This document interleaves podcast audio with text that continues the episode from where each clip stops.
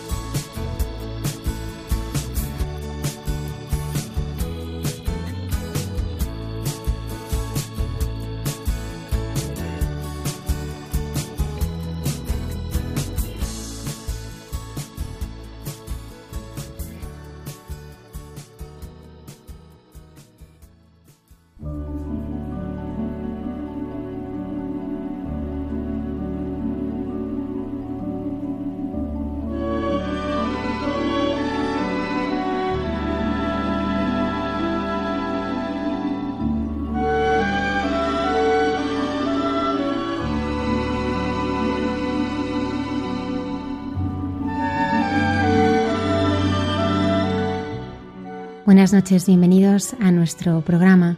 Comenzamos con el Padre Miguel Márquez que se encuentra en el desierto de Las Palmas. Él nos va a hablar de cómo se aprende a confiar a la luz de los grandes personajes bíblicos como Abraham, Jacob, Moisés, que aunque se sintieron muy frágiles al igual que nosotros en estos momentos que estamos viviendo, supieron escuchar la voz interior que les llevaba a la tierra prometida. Todo ello en la sección Dios nos hace guiños. Nuestro invitado de esta noche es Alonso García de la Puente, un psicólogo de un hospital de paliativos que un día retó al Señor dándole una última oportunidad.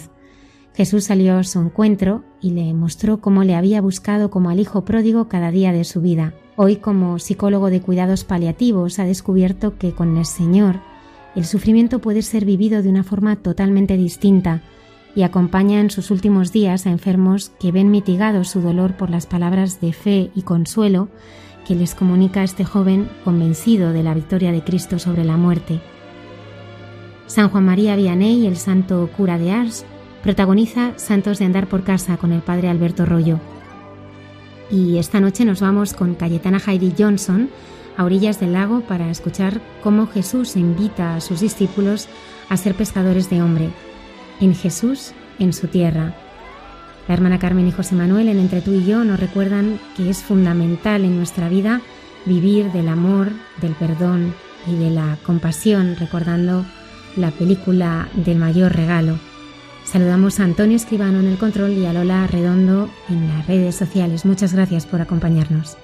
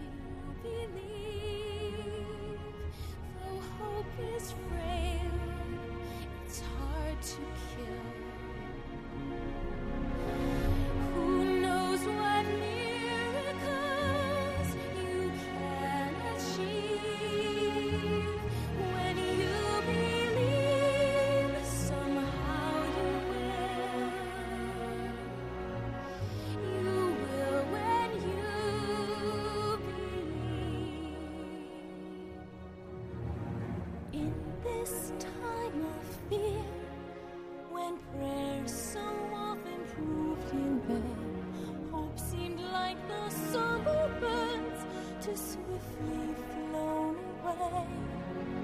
Yet now I'm standing here, I'm standing with heart so full I can't explain. Seeking faith and speaking words I never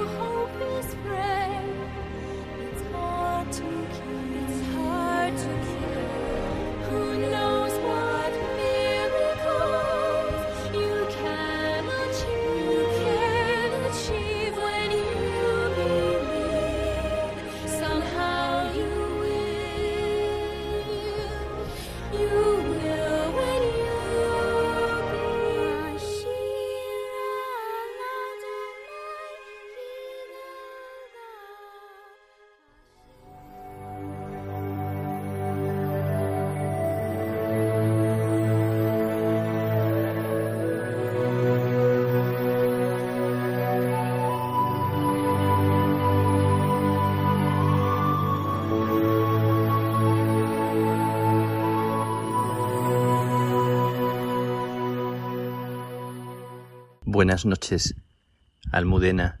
Buenas noches a los que estáis ahí en casa o en cualquier sitio que estéis escuchando ahora mismo. Los que no podéis dormir o los que estáis en carretera o, trabajando. A cualquiera de los que ahora, a esta hora de la noche, veláis o cuidáis incluso a otras personas. Quiero en esta hora de la noche orar con vosotros y, y dar gracias a Dios por la vida y por este día que nos regala y por esta noche. Quiero, quiero decirte, Almudena, dónde estoy. Estoy para que me ubiques y para que quienes escuchan sepan en dónde estoy. Estoy en lo alto de una montaña, en una ermita, que es la ermita de los desamparados, en un lugar muy especial, en la montaña de Benicassin, en el desierto de Las Palmas. Ahora mismo estoy mirando en la noche la ciudad abajo, el paso de los coches y de los camiones por la carretera, las luces que brillan naranjas y blancas y a lo lejos el mar con algunos barcos. Desde esta altura acabamos de hacer una oración con el grupo de personas que han venido para hacer ejercicios y que estamos haciendo silencio juntos en unos días eh, preciosos de, de oración, de sosiego, de calma, de dejar la vida quieta en la presencia del Señor. Pues desde esta altura acabamos de hacer una oración en la que hemos acogido a cada persona que vemos desde aquí, desde lo alto, y hemos bendecido y hemos imaginado a la gente que vive ahí, en sus casas, a la gente que vive en sus afanes, en sus preocupaciones, y hemos imaginado cómo nos mira Dios a cada uno, y cómo desde lo alto y desde lo bajo, porque Dios nos mira siempre desde dentro y nos ve desde sus entrañas en nuestras entrañas. Desde aquí hemos rezado, hemos hecho una oración como sacerdotal, bendiciendo, una bendición para cada persona, sin dejar fuera a nadie. Y quiero haceros partícipes de este lugar, de la calma de este lugar. Ahora mismo se oye el ruido de los coches abajo al fondo en la carretera, pero si guardo silencio, se oyen los grillos, se oyen los ruidos de algún otro insecto, algún animal, y se oye también el ruido de alguna fiesta cercana o lejana, también por todas esas personas que que ahora mismo en la noche la pasan tratando de divertirse, pues por todos, sin dejar a nadie fuera, en la calma de esta noche, en el silencio de esta noche, que es como un momento bíblico. Acabamos de hacer el Salmo 90. Para mí la noche y las montañas han sido siempre como un lugar de especial sobrecogimiento como lo han sido para tantas personas como para Jesús, que se retiraba en la noche y en la noche recogía su corazón también necesitado de reclinar la cabeza sobre el Padre. Hemos celebrado ayer la fiesta de la transfiguración en la que se escuchó aquella voz, Tú eres mi Hijo amado. Y la noche parece un momento especial para reclinar la cabeza sobre aquel que nos ama y escuchar la palabra más importante, la palabra única, la palabra que descansa la vida, la única que sosiega. Tú eres mi hijo, mi hija amada. Y yo me siento así esta noche, Almudena, me siento recogido en medio de las montañas en la noche, sin ningún miedo. Acabamos de recitar con, con los amigos, con los hermanos, aquel salmo que dice, al amparo del Altísimo no temo el espanto nocturno. Y recuerdo hace muchos años, creo que alguna vez lo he recordado en algún programa, que subiendo una montaña en Francia, muerto de miedo, para dormir en la misma montaña, recitaba yo el Salmo 90 y lo recitaba como un niño que tiembla. Puedo decirte que ahora, en este momento de mi vida, en esta noche única, en este paraje especial, cuando he recitado este salmo, he sentido la calma que deseo para cualquiera de las personas que ahora me están escuchando. Al amparo del Altísimo, no temo el espanto nocturno. Tú que vives a la sombra del Omnipotente, di al Señor, refugio mío, alcázar mío, Dios mío, confío en ti. Dios mío, confío en ti. ¿Sabes?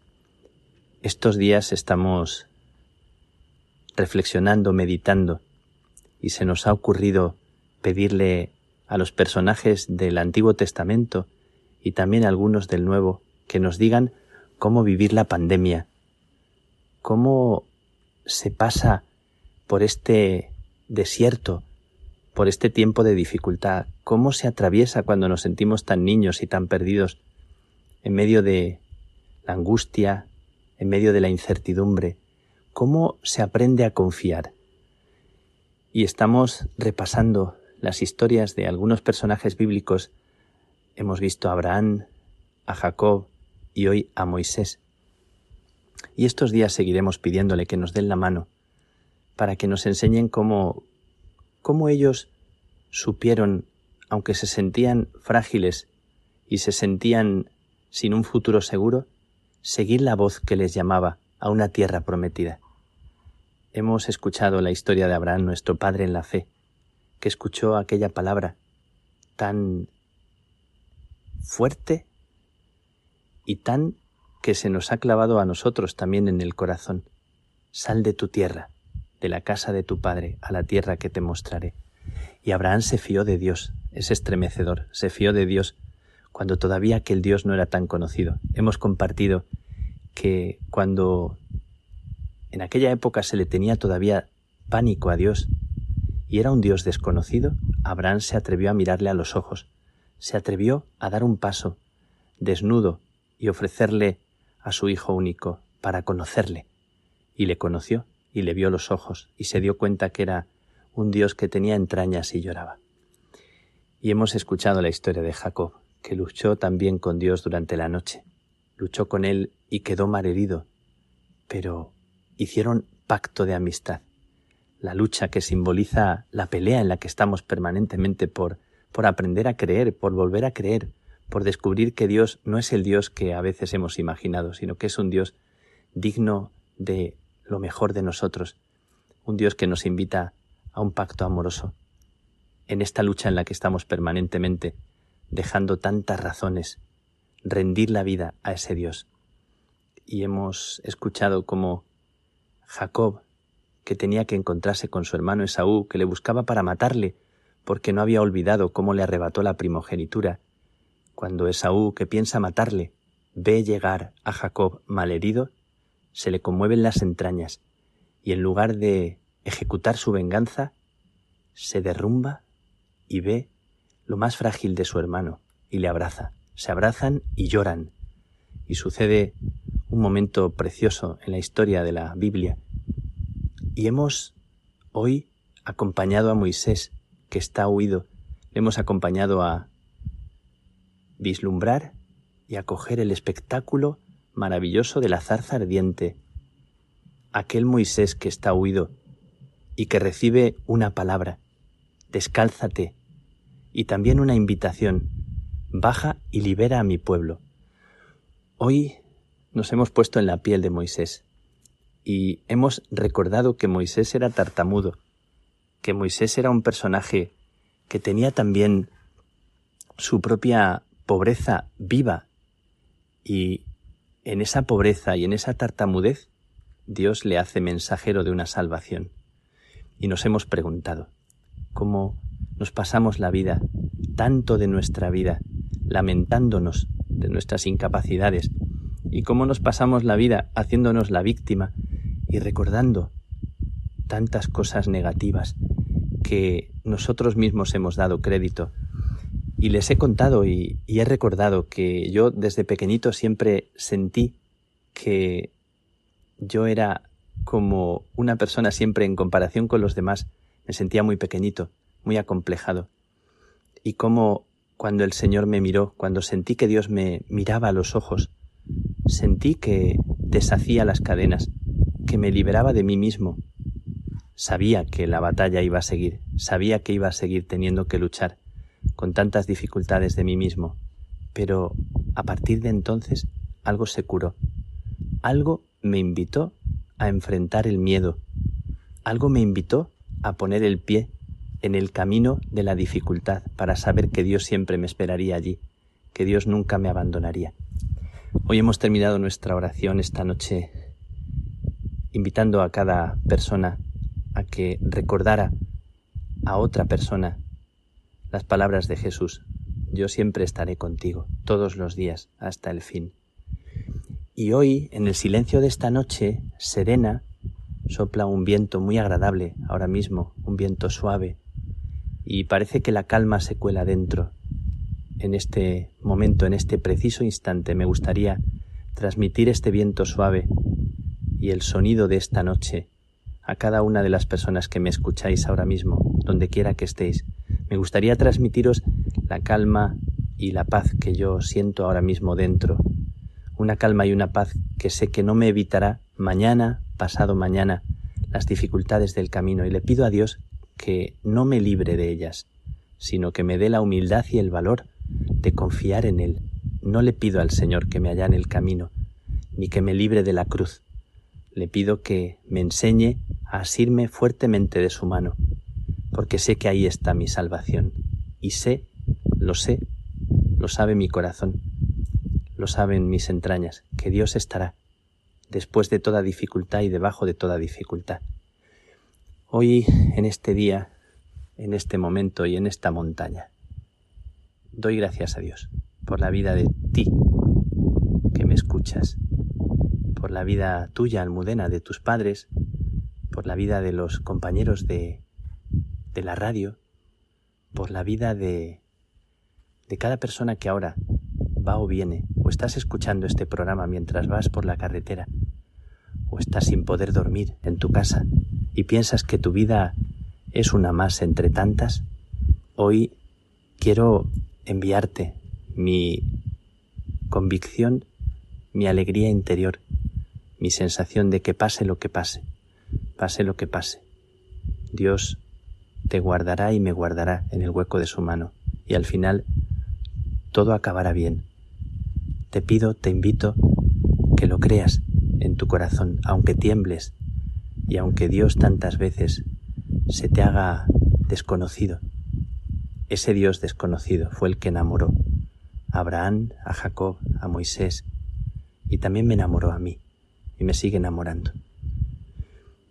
Que Dios te bendiga que Dios os bendiga, que Dios te regale un poquito de paz y mañana puedas tú, sintiéndote como te sientes, ser bendición para alguien. Déjate ser canal, aunque te sientas tartamudo, aunque te sientas frágil. Deja que Dios sea bendición en ti. Que pases una feliz noche.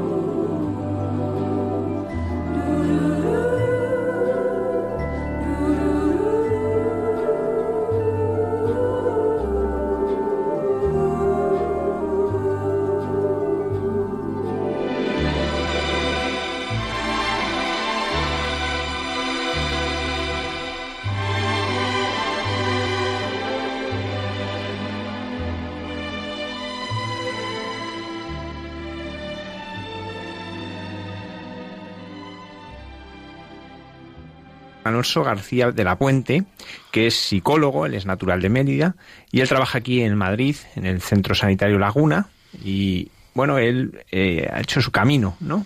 De fe. Quiero leer una parte de un poema de Manuel Machado. Lleno estoy de sospechas, de verdades, que no me sirven ya para la vida, pero que me preparan dulcemente a bien morir. Alonso, ¿qué significó este poema para ti? Pues significó encontrar mi vocación, encontrar mi, mi camino. O sea, fue como una lucecita que, que se encendió en mí y que dije, detrás de esto hay mucho más. ¿Y qué es lo que hay, no? Y ahí, y ahí empecé mi, mi andadura. De ese poema me sorprendió, y sobre todo de esa parte que lees, me sorprendió la palabra verdad. Porque en la adolescencia sobre todo y en el mundo en el que vivimos estamos descreídos de todo. Y no hay verdad. Y solo hay relatividad. Y, y eso produce mucha angustia. Y ahí es donde me puse a buscar. Lo que pasa que busqué un poco mal. No supe dónde buscar. Y, y, me perdí me perdí un poco no pero pero bueno ese es el camino también no y, y al final lo bonito de, de, cuando pasan las cosas, ¿no? Y, y, uno, y uno da marcha atrás es que le encuentra el sentido a todo, a todo lo que ha pasado, ¿no? Para que, para que uno andando el camino vaya alcanzando metas. ¿Cómo fueron esos años de búsqueda? ¿Cómo los recuerdas? Duros. Duros, pero no duros que yo los sintiese en ese momento como duros. Ahora los recuerdo como duros. Eh, pero en ese momento era, era muy feliz feliz en la manera en la que yo sé que, en la que yo creía que, que, se podía ser feliz. Era feliz con lo que la sociedad me decía que, que, que, iba a ser feliz, ¿no? Y es que a mí me hablaron de un concepto de libertad que, que no era el real. Me hablaron de la libertad como la capacidad de hacer todo lo que me diese la gana. Y no me enseñaron que la libertad solo se ejerce cuando uno decide entre todas esas cosas y ejerce su libertad de elegir algo y renunciar a todo lo demás. Y yo decidí no elegir, sino acumular experiencias, llenarme una mochila eh, de personas, de momentos, de viajes, eh, de sentimientos, de emociones, y, y una mochila que no se llenaba, porque claro, todo eso no era tangible, no era material, aunque era lo más materialista, pero nada quedaba. El ser humano necesita algo más, ¿no? Y, y se sufre, se sufre en esa, en esa búsqueda y además no te das cuenta de ese sufrimiento. Porque, porque uno, como te decía, es feliz y, y yo lo comparo ¿no? como, como si, si uno nace ¿no? en, en, en, un lugar en el que, en el que no tiene de, nada y, y, de pronto ¿no?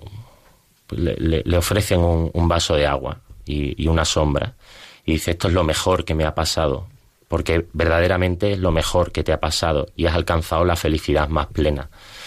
Pero si yo, en vez de darle un vaso de agua y una sombra, le doy pues, un refresco, una piscina, eh, amigos y lo rodeo de mucho más. Entonces dice, a la hora, ahora sí, ¿no? He alcanzado. Y eso es lo que me pasaba, que yo creía que era feliz, con una inquietud de fondo, que es la que, la, que mueve a, creo que toda mi generación. Estamos rabiosos, estamos inquietos. Y, mm, pero sin saber de dónde venía esa inquietud y creyendo que estaba pleno, feliz y, lleno de todo, ¿no? y estaba completamente vacío.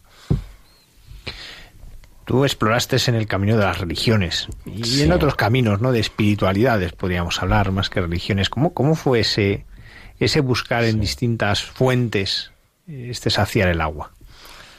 Pues, bueno, es curioso, ¿no? Y es curioso porque, porque te das cuenta, ¿no? Que al final al final todos intentamos buscar la verdad. Así que ese es el fondo que nadie se da cuenta, ¿no? Que, estamos en una búsqueda de, la verdad. Y uno se puede intentar acercar a la verdad desde muchos enfoques y desde, desde muchas perspectivas. Hay algunas que se desvirtúan más, otras que, adoptan un color raro y, y, y, yo pues me di una época por el budismo y me encantaba el budismo y la filosofía budista y las energías, bueno, todo era energía, ¿no? Y, todo era energía y todo era relativo y los colores cada uno los veía en realidad de una manera diferente, pero nos habían coaccionado para ponerle un nombre. Y, mm, y bueno, pues de hecho como anécdota, ¿no? Eh, una época me dio por, por aprender sobre el judaísmo y, y bueno, yo me escribía con un rabino de Estados Unidos era muy cool todo, muy moderno. Y tanto es así que a mí mis amigos, ¿no? Aquí en Madrid me presentaban como el judío. Decía, mi amigo el judío. Y, a la gente esto le producía muchísima atracción, curiosidad. Eh, y, me preguntaban, ¿no? Ay, eres judío, qué guay, ¿no? Qué guay ser judío. ¿Y por, y qué, por qué eres judío? ¿Y qué hacen los judíos? Y, y producía mucha curiosidad, ¿no? Y, y, también a mí mucho bienestar, porque a todos nos gustan que, que nos adulen y que, y que no, bueno, ser el centro de atención un poco y, y sentirse mirado y, y gustado y, y bueno, pues, pues, pues, pues eso era fantástico y, yo investigaba, iba de un lado a otro, leía, y, pero, pero al final siempre buscaba, ¿no? Y cambiaba de un lugar a otro porque nada, nada me saciaba. Tiempo después, ¿no? Cuando, cuando ya me convertí, lo, lo hablaba con, con una compañera del trabajo y me decía, Alonso, te has dado cuenta que siempre has tenido sed, ¿no? Y, y esa sed no, no se ha calmado hasta que verdaderamente has bebido del agua que podía saciar esa sed, ¿no? Que cuando me he acercado a, a Dios al, Dios verdadero, ¿no? al Dios de la verdad, al Dios del amor. Y, y solo así se calmó esa sed, ¿no? Y, y, también cuando se calmó esa sed empezaron los problemas. O sea, mi vida es cuando empezó a tener problemas y tuve el rechazo de mis amigos y en el piso en el que vivía pues me invitaron a irme. Eh, no solo me invitaron, sino que me ayudaron para que me fuese. Y, pero, pero, pero claro, es que todo se había transformado, ¿no? Y entonces, benditos problemas, ¿no? Lo de eh, mi, mi, yugo es fácil de llevar. Pues, pues, es que al final es así, o sea, es que con, con la mirada de, de Dios, pues todo cambia, todo se transforma y todo cobra sentido, porque te acercas a la verdad, entonces cobra, cobra el sentido. En ese momento de búsqueda, eh, ¿qué sentido tenía para ti el sufrimiento? Tú ya, ya habías empezado a, interesarte por ese mundo. Ninguno. Ninguno, por eso había que erradicarlo. En un principio quería erradicar el sufrimiento, que es muy animal ese sentimiento y es muy básico, es muy de niño. Sufro, lloro, ¿no? Y es como no, no. Y, y claro, no, no, no entendía el sufrimiento, no lo, no, no, no era algo, lo, lo quería eliminar. Y, claro, el sufrimiento no se puede eliminar porque es inherente al ser humano. Y es por eso que te digo que es ese camino, ¿no? En el que todo se empieza a unir de una manera que uno no sabe por qué, ¿no? Pero luego se da cuenta con el tiempo de que todo tiene un sentido, ¿no? Y que el Señor te va colocando las cosas para que, para que uno vaya aprendiendo. No solo el sufrimiento lo he visto en los demás, yo en mi vida he sufrido mucho y he tenido mucho sufrimiento a lo largo de mi vida y, y soy un afortunado, pero, pero he tenido mucho sufrimiento. Y, y yo me, me convertí y lo comparo precisamente con lo que yo veía en paliativos. Yo veo a mucha gente llegar a mi hospital, ¿no? que, que llega de una urgencia y se ha pasado tres días en un pasillo en malas condiciones, con dolores, sin controlar, con una familia que lleva tres días sin dormir, con mucha ansiedad. Y de pronto llegan a mi hospital y encuentran un lugar que no huele a hospital, que las paredes son de madera, que en la habitación hay un corche para pinchar las fotos de tus nietos y los dibujos que te han hecho tus hijos, en el que hay una sonrisa, en el que hay una nederita para guardar las cosas que más te apetecen y que estén fresquitas, en el que hay un sofá para que tu familiar duerma. Y, y empiezan a encontrar todo eso y ellos siguen teniendo dolores, ¿eh? Lo que pasa es que ya el dolor no es igual, porque sé que va a venir una enfermera y me va a dar una pastilla que me lo va a quitar, sé que voy a tener una sonrisa por la mañana, sé que voy a tener un voluntario que me acompaña, sé que no voy a estar solo, sé que voy a tener alguien a quien contarle las preocupaciones. Entonces lo que lo, el dolor sigue estando, lo único que cambia es la esperanza, que, que ahora existe la esperanza. Y eso es lo que pasó en mi vida, ¿no? Que yo antes sufría, y ahora sufro. Lo que pasa es que ahora sé que hay esperanza.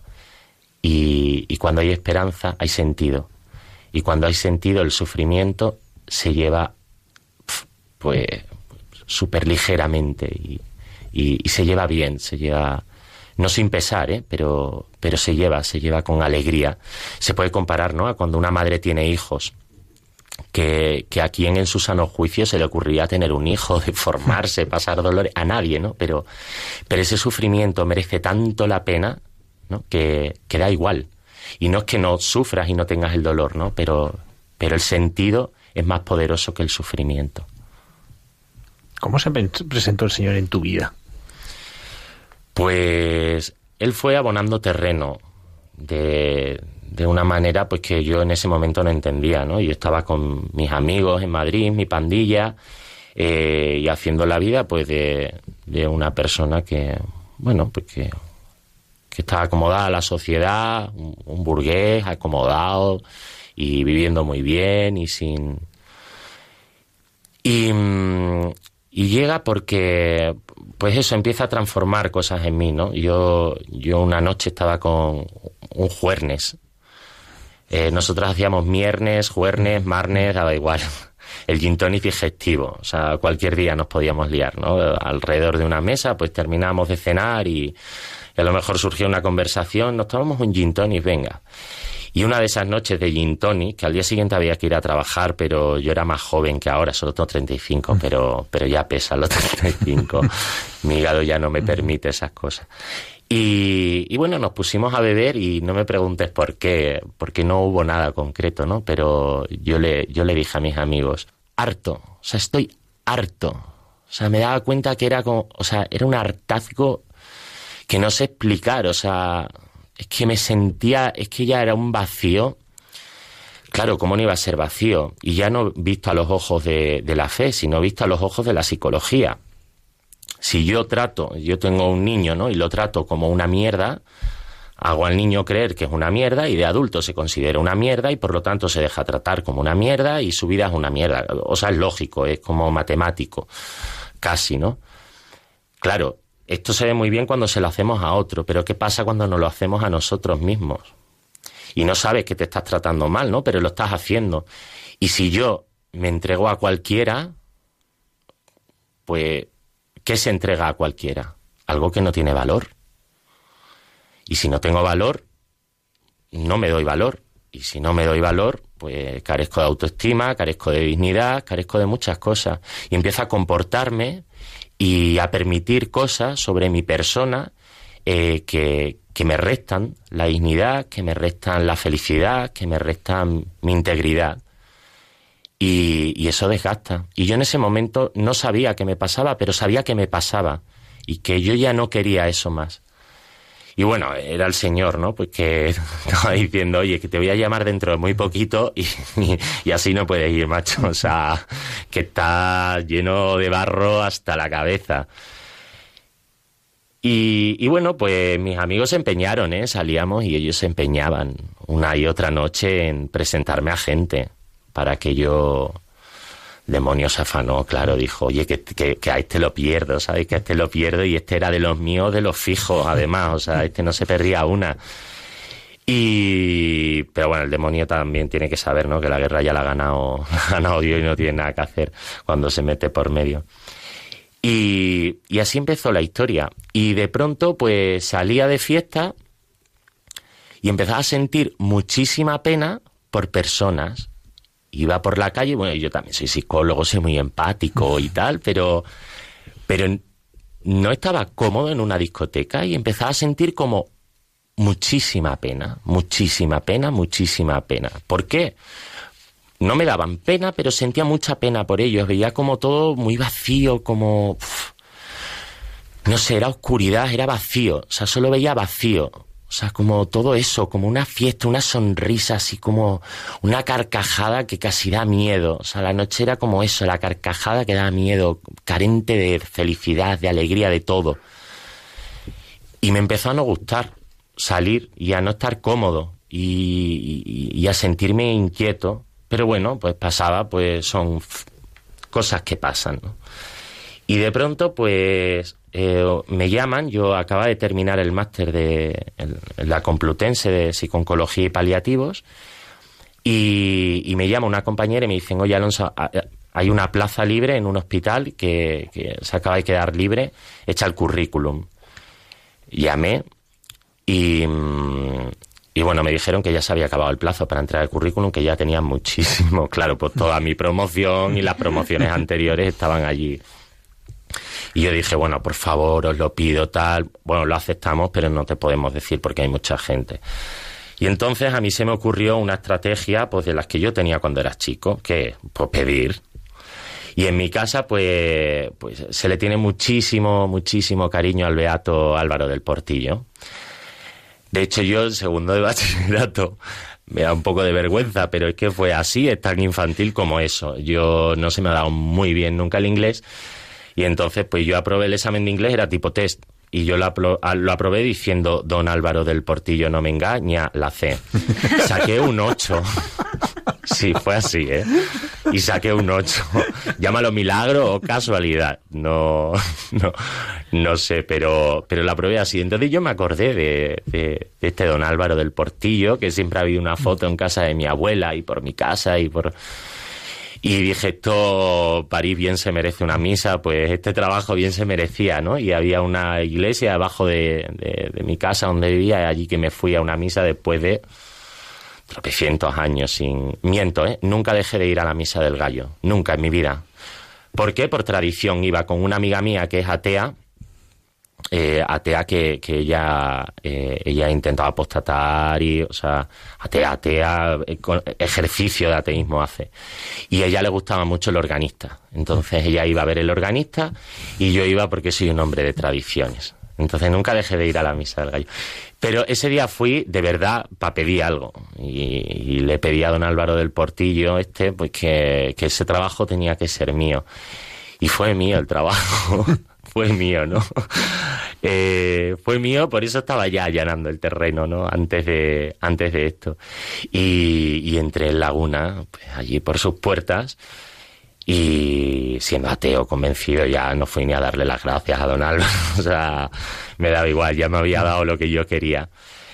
Y, bueno, pues entre pacientes, entre conversaciones, entre milagros que para mí todavía no los atisbaba, ¿no? Pero, pero empezaba, ¿no? Como a percibir que aquella gente que rezaba se acercaba a la muerte más tranquila, sufría menos, lloraba menos, tenía menos dolores. O sea, que aquello había un agente transformador allí, ¿no? Lo de la religión. Y, y yo empezaba a hablar con una médico de allí del hospital, que ya es creyente, ¿no? Y yo hablaba con ella y me daba muchísima rabia, porque me daba razones que yo no era capaz de discutir. A mí no hay cosa que más me guste que discutir. Muchísimo, muchísimo. Y, y ella me ganaba todas. Tanto es así que yo ya me iba a casa, me preparaba temas y luego hacía como que surgía el tema al día siguiente en el hospital. Y temas, pues todos, ¿eh? La adopción, eh, los matrimonios homosexuales, o sea, cual- cualquier tema, ¿no? Y yo me los preparaba concienzudamente en casa para... Y ella siempre me daba, siempre llegaba al final con, do- a, a un callejón donde yo no podía salir. Yo no estaba de acuerdo con aquello, pero no podía darle razones. Y a mí eso me enfadó muchísimo, muchísimo. Y yo no le podía quitar más tiempo tampoco a esta señora, que ya se quedaba hasta las nueve de la noche a ver pacientes, porque yo le quitaba todo su tiempo preguntándole cosas de Dios y de la iglesia, intentando desmontarle todo lo que ella tenía en su cabeza. Y ya hablé con el cura, pobrecito, porque yo me fui muy enfadado a él. Y le dije, a ver, que yo tengo muchas preguntas y tengo y necesito contestación. Y ¿eh? por qué chulo me fui no lo sé, pero fui muy chulo allí. Iba enfadado. Y me dijo, pues mira, acércate, ¿no? Pues hay un colegio mayor en Moncloa, que es por la zona que- en la que yo vivo. Hay un colegio mayor, allí hay gente joven y hay un cura que todos los meses da una charla allí. Y, y entonces, bueno, pues va, la charla igual no te interesa, tal, pero, pero luego puedes hablar con la gente y preguntarle las cosas y son de tu edad. Dije, bueno, venga, vale, pues yo voy allí.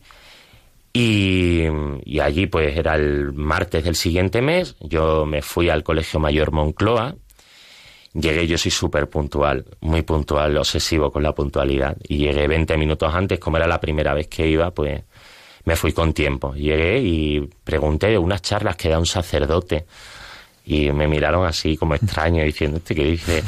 sí, sí, mira, allí al final ahí está el oratorio. Entré en el oratorio, estaba completamente a oscuras, el sagrario iluminado y no había nadie.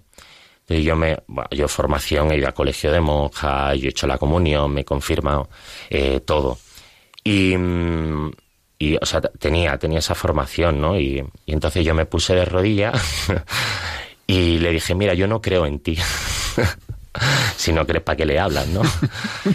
Pero yo le estaba hablando, ¿no? Y le dije, mira, yo no creo en ti.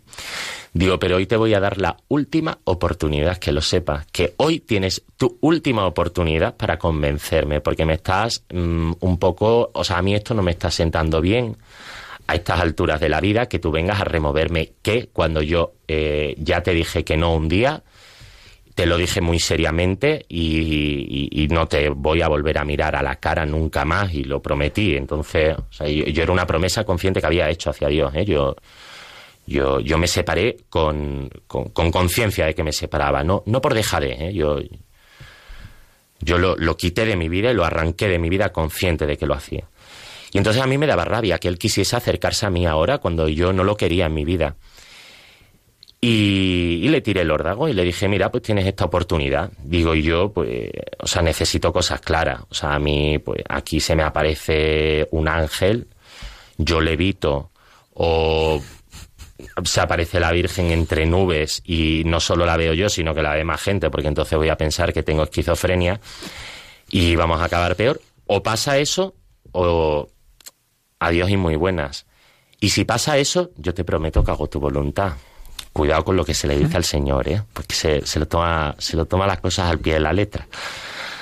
Y nada, pues allí que entra el cura, y bueno, empezó a entrar gente, ¿eh? Gente, y nadie joven, todos señores de entre 80, 90 años, yo comprobando que el de al lado respiraba, mm, o sea, que yo era, dije, ¿dónde me, me tiro? Dije, "Pues ya me voy a quedar, ¿no? No me voy a levantar y me voy a pirar.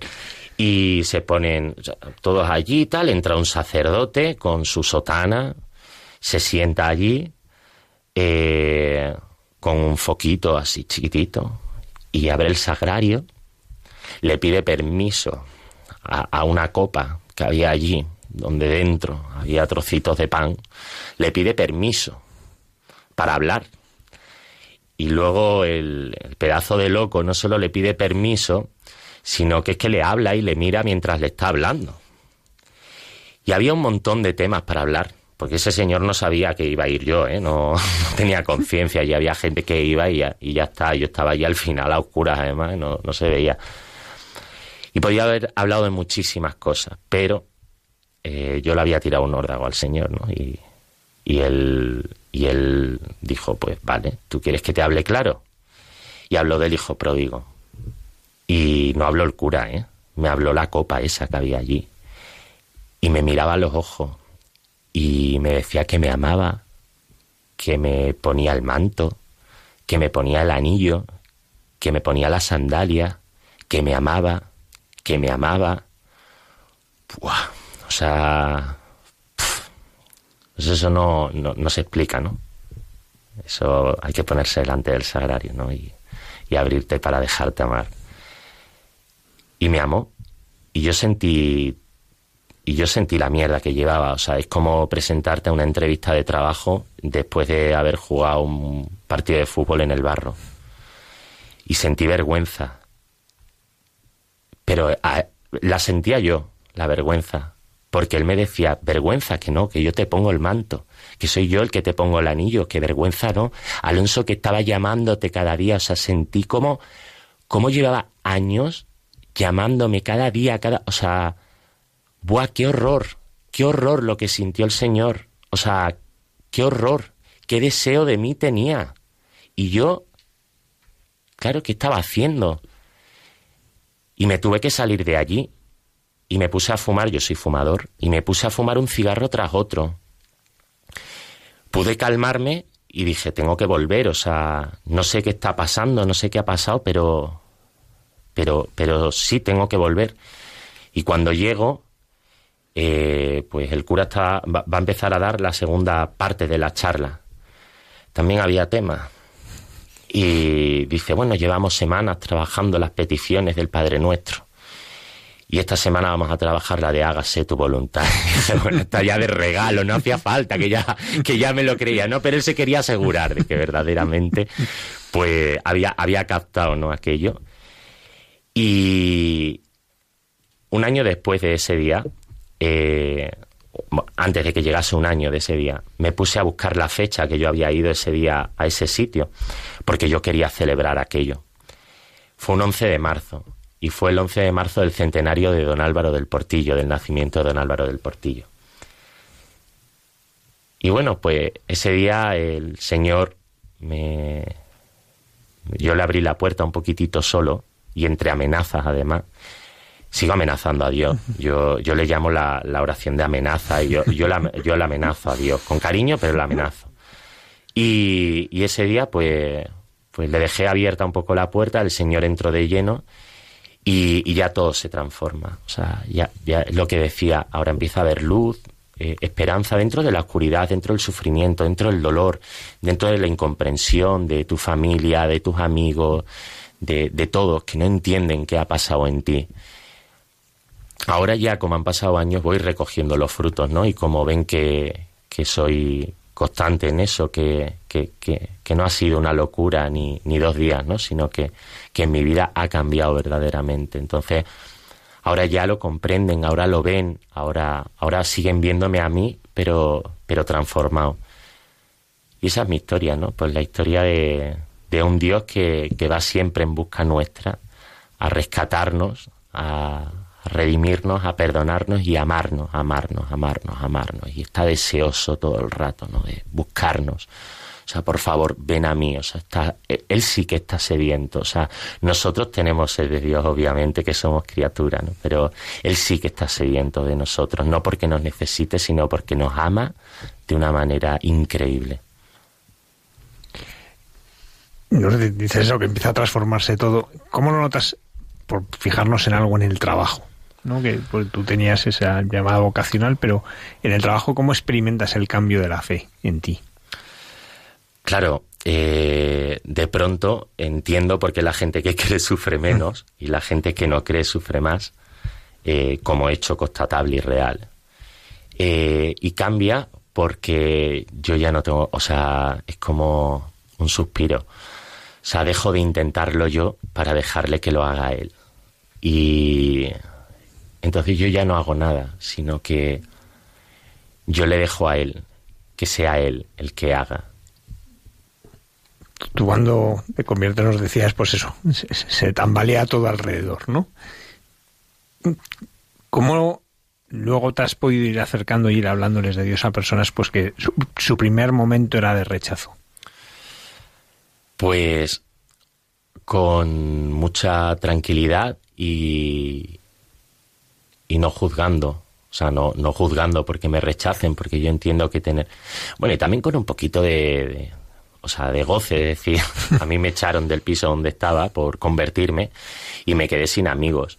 Y, y entonces pues te vas a la Biblia y te dicen, va, pues cuando persigan en mi nombre, pues tú, tuyo es el reino de los cielos. Y dices, pues toma ya, ¿sabes? Puntazo que me he ganado 10 metros más de chalet en el cielo cuando llegue, ¿no? Pues no sé, es que Dios te da la gracia. Entonces, y la gracia no es algo que se explique, la gracia es algo que llega, ¿no? Y, el Señor me puso a gente increíble en mi camino, ¿no? Me puso, me puso amigos eh, verdaderos eh, que me abrieron el corazón y, y, que, y que son increíbles, ¿no? Dios me puso a gente muy buena a mi lado, gente muy, muy buena, que me enseñó a amar, que me enseñó a perdonarme, que no me juzgó, que no me preguntó, que, que, solo me amó, que, que me amaba y, y me sentía amado y entonces cuando uno se siente amado no necesita nada más, ¿no? Y, y luego el resto de la gente, pues yo también le, les quise. Hay gente que volvió y que no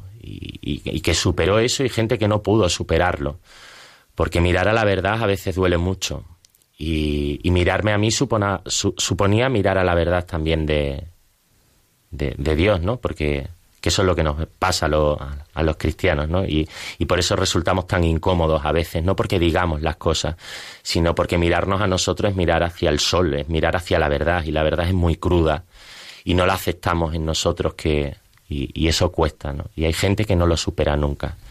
Pues voy a rezar siempre por ellos y, y los voy a querer siempre, ¿eh? No, porque entiendo, ¿eh? entiendo también los dolores que pueden sentir, porque yo también los he sentido, yo también me he sentido muy dañado eh, por las personas, o sea, porque muchas veces hablamos de la iglesia, bueno, la, iglesia la conforman las personas, pero son las personas las que cometemos los fallos. Yo, yo hago mucho daño a día de hoy también y soy muy mal ejemplo en muchas ocasiones, ¿no? De, de un mal día, ¿no? Pues sobre todo cuando voy en la moto. Pues, cuando voy en la moto, pues pues imagínate qué ejemplo de cristiano aquí andando por Madrid, pues ninguno, ¿no? No llevo ninguna cruz en la moto ni nada que me identifique por eso. eh, hay un punto que es el del perdón, que lo has tocado, que, está en el origen de ese momento pues, ante Cristo Eucaristía, ¿no? En, en, el que te sientes llamado a través de la parábola de Hijo Pródigo, pero también lo ves no solo en ti, sino también en el efecto que tienen los demás, especialmente al final de, de sus días sí. aquí. Eh, y tú además eres psicólogo, ¿no? Por eso ahí, ahí puedes ver la diferencia entre una terapia psicológica y lo que es el perdón, ¿no? ¿Cómo, cómo lo vives tú esto? ¿Cómo vives tú el perdón? Bueno, uno de los criterios que, que, medimos cuando hacemos una intervención, siempre recogemos un, una serie de criterios, ¿no? Para valorar un poco empíricamente lo que estamos haciendo. Eh, grado de ansiedad, grado de depresión, y, uno de los criterios importantísimos que medimos es sensación de paz y perdón. Y la valoramos. Porque la persona, eh, al final, lo que quiere al final de la vida es paz y perdón. Todos necesitamos que nos perdonen y perdonar. No hay nadie que, que se quiera ir de este mundo guardando nada. O sea, tenemos una necesidad de, de ser perdonados, de que al final se traduce en ser amados, y de perdonar, que se transforma en la necesidad de amar, que ese es el principio y el fin. Y, eso es lo que yo veo cada día en, mi hospital. Eh, yo veo a enfermos, eh, pues, veo tantas familias solas, ¿no? Que, que estamos destrozando ¿no? lo, que, lo que es natural. O sea, estamos poniendo a, a los búhos a, a volar por el día y, y el búho vuela por la noche. Y el caballo no vive solo, el caballo vive en manada y necesita la manada. Y el hombre vive en sociedad y el hombre, sobre todo, eh, viene porque, porque Dios lo amó primero. Y venimos del amor y lo último que queda, otra vez vamos a la aproximación de la verdad, ahí te das cuenta de que, de que es por eso, ¿no? Porque lo último que se va de la vida de un hombre es el amor también. Y yo veo, como decía, eh, familias muy chiquititas, a lo mejor pues, un señor y una señora de 90 años, y esa señora, ¿no? Que se levanta por la mañana, que coge un metro con el frío que está haciendo, con las lluvias que ahora vienen, coge un autobús, se anda, se, se cruza el parque, ¿no? De antes de entrar en la laguna del, del, antiguo cerro de la Mica, un parque que a veces es peligroso cuando no, eh, cuando, cuando no ha amanecido todavía. Y hace ese camino cada día, no porque le esté esperando un mueble en una cama, sino porque le está esperando su marido, que su marido ya no habla, su marido ya no se parece a su marido porque ya no tiene pelo, porque los corticoides le han hinchado la cara, eh, porque el tumor le ha, le, le ha deformado, porque ya no siente la mitad del cuerpo, porque, porque es lo más parecido a un mueble, efectivamente. Pero su marido tiene una cosa, y es que está, uno está vivo, y dos, que sin hablar, sin interactuar y sin nada, tiene la capacidad de recibir amor en forma de cuidado, de caricia, de mirada, de compañía, de presencia, de dignidad. Y tiene la capacidad de generar amor, porque a su alrededor está su mujer, está el psicólogo, y todos le estamos amando, doblándole la sábana, limpiándole. ¿Qué más da? Si él no se entera, está en coma. Entonces, ¿para qué le limpio las sábanas? ¿Por qué no dejo que entren los bichos en la habitación? ¿Para qué friego el suelo si es que no lo va a ver? Esa es la dignidad de la persona, ¿no? Y, y eso es lo bonito, que todos nos unimos por amor hacia ese ser humano que está en una situación débil, como cuando nacemos. Todos nos reunimos en comunidad en torno al débil para ayudarlo, para protegerlo, para acompañarlo, para cuidarlo. Y, y ese ser genera amor hacia, hacia afuera y lo recibe. Por eso, eso, eso, eso transforma. eh, Eso, eh, cuando ves eso, eso, se- eso te transforma, ¿no? La gente ve sufrimiento y ve un sufrimiento sin sentido, porque cuando nace un niño también hay mucho sufrimiento. Lo que pasa es que creen que va a crecer ese niño y que tiene algún sentido educarlo, darle de comer y todo eso porque va a crecer. Que yo siempre les pregunto, ¿quién ha firmado para que un niño cumpla la mayoría de edad? Nadie, los niños también se mueren. O sea, aquí para morirse solo hace falta estar vivo solo. Entonces, ¿por qué cuidamos del niño y no del anciano? Es verdad que el niño huele dulce, tiene la piel súper suavecita, eh, el pelito muy finito, ¿no? Y, y una persona mayor no huele bien. Y la piel resulta rugosa. Y, y, todo eso desagrada, porque además como nos lo han alejado no estamos acostumbrados y a todo lo que no estamos acostumbrados nos desagrada. Vivimos una sociedad de la belleza y de, del marketing, ¿no? Y de todo eso. Y, y cuando uno empieza a trabajar ahí, empieza a ver eso cada día, se va acostumbrando y pierde ese rechazo y ves la belleza. Y yo he visto a bebés en personas de 100 años que se quedan ya acurrucaditas como bebés, con una mirada que miran así hacia alrededor sin saber que están mirando, que parece que están conociendo el mundo por primera vez. Con la piel arrugada, pero también muy fina, como la de los bebés. Con pañales como los bebés. Y te puedes acercar a ellos con la misma ternura con la que te acercas a un bebé. Y los puedes cuidar de la misma manera que cuidas a un bebé. Y ahí contemplas, ¿no? La, esencia, lo principal, lo, o sea, lo importante. Y, y eso no te deja indiferente. O sea, eso te hace conocer, co- conocer al ser humano y conocer lo que es y, y lo que no es. Y no es casa, no es lugar. Tú me has presentado, ¿no? Como psicólogo de Mérida. Al final eso es lo que me define, ¿no? Ser eh, o, en esos términos nos nombramos, ¿no? Y yo voy vestido de una determinada manera y si uno me ve, sabría a qué eh, grupo social pertenezco, si digo dónde vivo, el coche que llevo, o en este caso la moto que llevo, ¿no? La gente me definiría. Y cuando uno se acerca a la muerte, le quitan la moto porque ya no puede conducir, le quitan la cara porque se ha transformado por la quimioterapia o por la enfermedad, le quitan la ropa y le ponen un camisón ridículo en el hospital, le quitan todo. Y por eso empieza todo a no tener sentido. Y a decir mi vida no vale nada, mi vida no tiene sentido, y yo qué hago aquí, y esto para qué. Claro, porque no te has encontrado a ti, porque tú vales más y tú eres más que todo. No es que ya no puedo andar. Y tampoco me puedo ir yo ahora a la Seychelles. Y Cristiano Ronaldo se puede ir a la Seychelles. O sea, mi vida merece la pena aunque tenga que ir a trabajar todos los días. Y hay gente que no ha estudiado ni la mitad que yo, ni ha- se ha esforzado la mitad que yo y tiene mucho más que yo. Y su vida merece más que la mía. Pues a lo mejor sí o a lo mejor no, pero no va a depender de eso, ni de que tengan más, ni de que yo tenga menos, ni de que yo tenga... O sea, no, no, no va de tener más o tener menos, sino de trabajar todo eso que no trabajamos, que es la, la espiritualidad que yo buscaba en la adolescencia y en esos años, ¿no? Y que no, y que no encontraba La, la vida va de eso, y eso es lo que queda al final. La gente deja escrita una historia. Eh, mira, eh, en referencia a esto que, que, me, que me preguntabas, ¿no? Una persona que, que había sido drogadista, prostituta, había estado en la cárcel y, se llama Isabel y voy a decir su nombre porque ella quería que su historia fuese contada. Ella al final eh, grababa un vídeo porque la cantante Bebe le, gustaba mucho, ella había sido también una mujer maltratada y se sentía muy identificada con las canciones de Bebe. Y nos pusimos en contacto y fue muy generosa y ella nos envió una, eh, eh, estaba en México grabando creo, y nos envió un vídeo para esta paciente.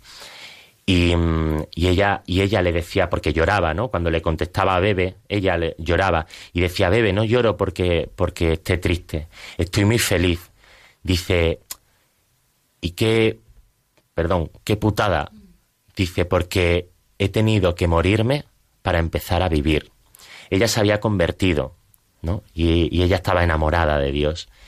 Y había encontrado en Dios eh, y en su pareja que también era creyente lo había conocido en la cárcel eh, había encontrado a quien, a quien le miraba como una mujer, no como una prostituta, no como una cosa, eh, no como una feminista, ni una machista, ni un nada. La miró como mujer, la miró como ser humano, la miró a los ojos y le dijo, te quiero, te quiero, Isabel. Y ella decía, porque el mundo se ha empeñado en destrozarme la vida, pero Dios me la ha regalado y ahora vivo, decía ella, ¿no? Y ella vivió hasta el último minuto de su vida, saboreando cada segundo de su vida. Se pudo reconciliar con una hija que ni siquiera conocía porque la tuvo que dar en adopción cuando era muy pequeña y se pudo reencontrar con ella. Y pidió perdón a toda su familia. Y pidió perdón a aquellos que le agredieron y que le hicieron daño. Ella pidió perdón al mundo y se sentía perdonada por el mundo a través de Dios, sentía que todos aquellos que le habían hecho daño también le estaban pidiendo perdón, ¿no? Y sanó, ella sanó, sanó y vivió. Que no vivió hasta los 80 porque era una mujer joven y muy tocada, ¿no? Pero lo importante es que fueron dos años de su vida, eh, tres años de su vida, desde que se convierte hasta que le llega el cáncer y se muere. Sí, pero, jolín, que tres años, ¿no? Que, que los pudo vivir. Y ella lo agradecía y decía que no pedía ni un día más, sino los que tenía, pero haberlo vivido. Alonso, sí que me gustaría terminar esta entrevista pidiéndote que nos hables de lo que más quieres, que es del Señor, de cómo Él eh, te ha ido cambiando el corazón a través de todos estos años. Sobre todo veo que te ha cambiado la mirada, de cómo ya miras a todos los que te rodean como, como Él lo hace. Y si tuvieras que explicarle a alguien que no le conoce quién es este Señor que, que te ha salvado, que te ha cambiado la vida, que como decías, ¿no? De, de, esta paciente tuya, ¿no? He tenido que morir, ¿no? Para volver a vivir. ¿Quién es Él? ¿Quién es Él?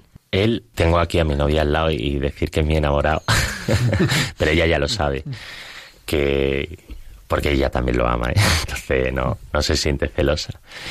Pero, pero por supuesto es la, lo que más amo por encima de todo, de absolutamente todo. Y lo genial es que a quien más ama Dios de este planeta Tierra es a mí. Y por eso, si hay alguien, ¿no? Ahí al otro lado que nos está escuchando, te lo prometo que, que ábrele, ábrele un poquito, déjale, ¿no? Porque, porque en cuanto le deja y como te sientas amada por Dios, como le dejes entrar, vas a flipar. O sea, porque sentirse amado por el que ha creado todo y ser su favorito es la leche.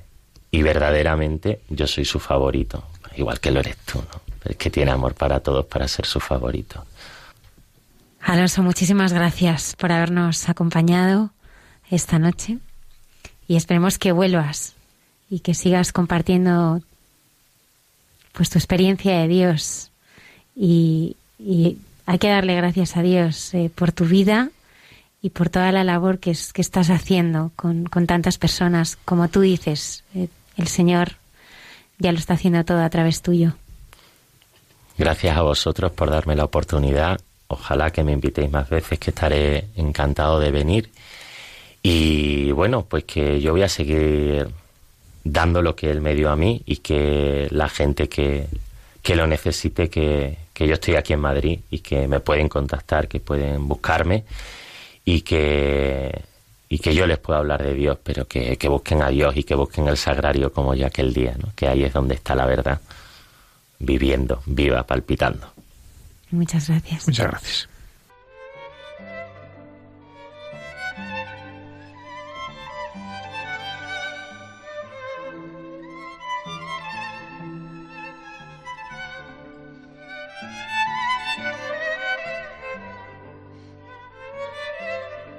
En Santos de Andar por Casa conoceremos a San Juan María Vianney, el santo cura de Ars. Vivió toda su vida en una aldea y hoy es conocido en todo el mundo, con el padre Alberto Rollo.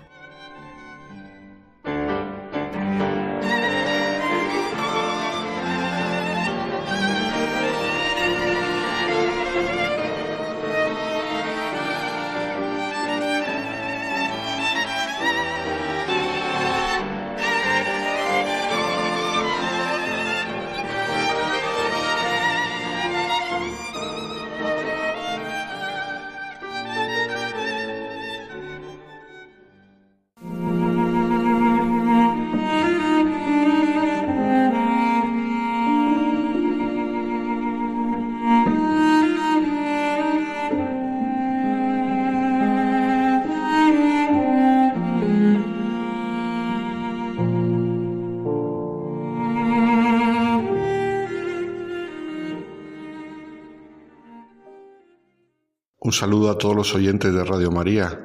En este mes de agosto el calendario litúrgico nos trae grandes figuras que nos ayudarán a hacer memoria del amor de Dios. Es bueno que recordemos algunos de estos grandes santos de la historia de la Iglesia porque nos ayudará a refrescar el espíritu. Entre los calores del verano y concretamente en este año las noticias poco alentadoras que nos llegan por aquí y por allá y los calores de tener que llevar la mascarilla, pues es bueno que refresquemos el alma con las vidas de los santos que nos hablan del amor de Dios y todo eso nos ayuda a que el espíritu se serene y crezca en nosotros la esperanza que no viene de las fuerzas humanas, sino que viene de un amor más grande que es el del Señor. Y vamos a comenzar, según también comienza el calendario litúrgico del mes, con un gran sacerdote. No solamente sacerdote, sino que quiso ser eso. Es verdad que en un momento determinado de su vida le hicieron canónigo, pero era un título honorífico que no conllevaba ningún tipo de obligaciones, porque en realidad eh, la parroquia en la cual ejerció su ministerio casi toda su vida no tenía condición de parroquia, solamente al final de su vida se le elevó a la condición de parroquia y él fue hecho párroco. Pero hasta entonces su obispo le tuvo como canónigo de modo para agradecerle los servicios prestados. Y esos servicios prestados a la iglesia y a las almas fueron muchos. Imagino que ya habéis adivinado que me estoy refiriendo al santo patrono de los párrocos, santo cura de Ars, San Juan María Vianney, o como era su nombre completo, Juan Bautista María Vianney. Algunos erróneamente hablan de él como patrono de los sacerdotes, pero no es así, nunca ha sido declarado patrono de los sacerdotes. En el año sacerdotal, convocado por el Papa Benedicto, si os acordáis, se habló de la posibilidad de concluir dicho año con la declaración de San Juan María Vianney como párroco de todo el clero universal y sin embargo no. Dicha declaración no llegó a hacerse y es solamente patrono de los párrocos. Pues él acudimos, sea de unos, sea de otros, su ejemplo luminoso nos ayuda a todos los sacerdotes y a todos los cristianos, porque el modo como amó al Señor es un ejemplo hermoso para todos. Este gran ministro del Señor había nacido en una pequeña localidad, Dardilly, en las cercanías de Lyon el 8 de mayo de 1786 y simplemente con ver la fecha ya nos damos cuenta que su vida estuvo marcada por la Revolución Francesa, ya que estaba todavía en su infancia cuando se produjo dicha revolución, lo cual fue una convulsión muy grande para la Iglesia francesa. De hecho, el que llegaría a ser gran párroco y cura de Ars tuvo que recibir su primera formación en secreto, en su casa, la Revolución Francesa conllevó que se creara una especie de Iglesia Nacional con los sacerdotes que habían jurado una constitución atea y que era anticlerical. Y por otro lado surgiese un clero que se negó a firmar tal constitución y por lo tanto fueron perseguidos por permanecer fieles a Roma. Entonces, en la parroquia de su pueblo fue puesto un sacerdote impuesto por el gobierno y la gente empezó a dejar de ir a misa. El pueblo de Dios se daba cuenta que ese sacerdote no vivía su ministerio con fidelidad y conexión con Roma y entonces muchos, entre ellos los padres de Juan María Vianney, dejaron de ir a misa. Y sin embargo, los otros sacerdotes que tenían que vivir en secreto acudían a las casas y celebraban los sacramentos. Muchas veces el pequeño Juan María Vianney en su casa vio como sacerdotes perseguidos celebraban en alguna habitación la Eucaristía. Como consecuencia de esta situación, su primera comunión la tuvo que hacer en otro pueblo distinto del suyo, Eculí, en un salón con las ventanas cuidadosamente cerradas para que nada se trasluciera al exterior. Poco a poco la situación se fue haciendo menos tensa y cuando él tenía 17 años eh, ya las relaciones con la Iglesia de Roma se fueron suavizando un poco y él concibió el gran deseo de llegar a ser sacerdote, mientras tanto había trabajado en el campo junto con su padre. Su padre, precisamente, aunque era buen cristiano, puso algunos obstáculos que por fin fueron vencidos y el joven estudió en casa del párroco local que tenía como un pequeño convictorio para jóvenes que se querían preparar para el sacerdocio. Para eso dejó las tareas del campo hasta las que entonces se había dedicado y el padre Valley, el párroco del lugar, le acogió en su casa. Le ayudó con los rudimentos de cultura, de filosofía, de latín y aquí justo el joven Juan María se atascó. El latín se le hacía muy difícil para aquel mozo campesino de poca formación. Llegó un momento en que toda su tenacidad no bastaba y él empezaba a sentir desalientos porque no conseguía hacerse con el latín. Entonces se decidió hacer una peregrinación pidiendo limosna a pie a la tumba de San Francisco de Reyes, en Lubesc, allí mismo en Francia. La oración fue muy devota, pero parece que en principio no era escuchada, porque a la vuelta a su lugar de origen seguía con las mismas dificultades con el latín y sin embargo sí que le ayudó San Francisco de Reyes, porque fue aprobando justo, justo, justo, justo, de modo de poder llegar al seminario. Tuvo el mínimo conocimiento de latín, pero fue aprobando y no se quedó atrás. Sin embargo, antes de entrar en el seminario tuvo un episodio controvertido y casi novelesco, como dicen los biógrafos, que fue cuando tuvo que acudir al ejército.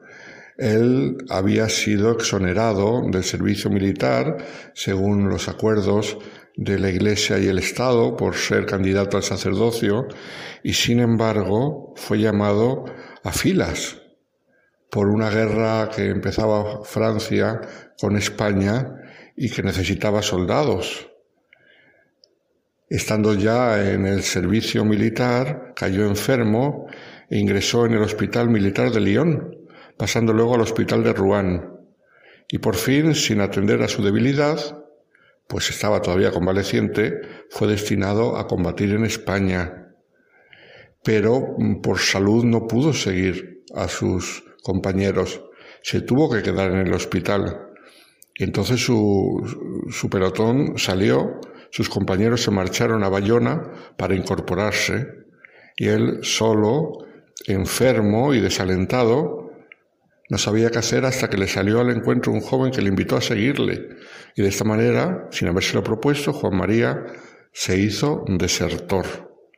Estuvo oculto en las montañas desde el 1809 al 1811, una vida de continuo peligro por las frecuentes incursiones de los gendarmes, pero también fue una vida de ejemplaridad porque por los pueblos por los que pasó dejó una huella por su virtud de joven piadoso, de joven que quería ser sacerdote. Por fin una amnistía le permitió volver a su pueblo. Y allí, justo después de llegar él, murió su anciana madre. Parecía que le estaba esperando, que quería verle antes de morir, y le vio y falleció. Poco después continuó sus estudios sacerdotales ya como seminarista en el Seminario Mayor de Lyon, que volvemos a decir, la situación política y con la Iglesia se había calmado bastante. En el Seminario Mayor de Lyon conoció a grandes eclesiásticos de la época, algunos grandes santos, como el padre Champagnat, sabemos fundador de los maristas, o como el fundador también de la Compañía de María, eran épocas de gran fervor en Francia a pesar de la persecución. Y aquí volvió a trancarse con los estudios, bien que mal había ido renqueando, pero había ido aprobando. Sin embargo, aquí el pobre Juan María se volvió a atascar hasta que fue expulsado del seminario. Y ahí, una vez en su casa, pensó en la posibilidad de hacerse de los hermanos de las escuelas cristianas y tampoco fue admitido. En ese momento vuelve a entrar en escena su párroco, el padre Valli, que había dirigido sus primeros estudios, como hemos dicho antes, y el cual en este momento se presta a continuar preparándole y consigue del vicario general, después de un par de años de estudios, su admisión a las órdenes. Era un sacerdote muy querido. Y así, el 13 de agosto de 1815, el obispo de Grenoble lo ordenó sacerdote a los 29 años. Había acudido a Grenoble a la ordenación solo y nadie le acompañó tampoco en su primera misa, que celebró al día siguiente. Sin embargo, su corazón estaba feliz.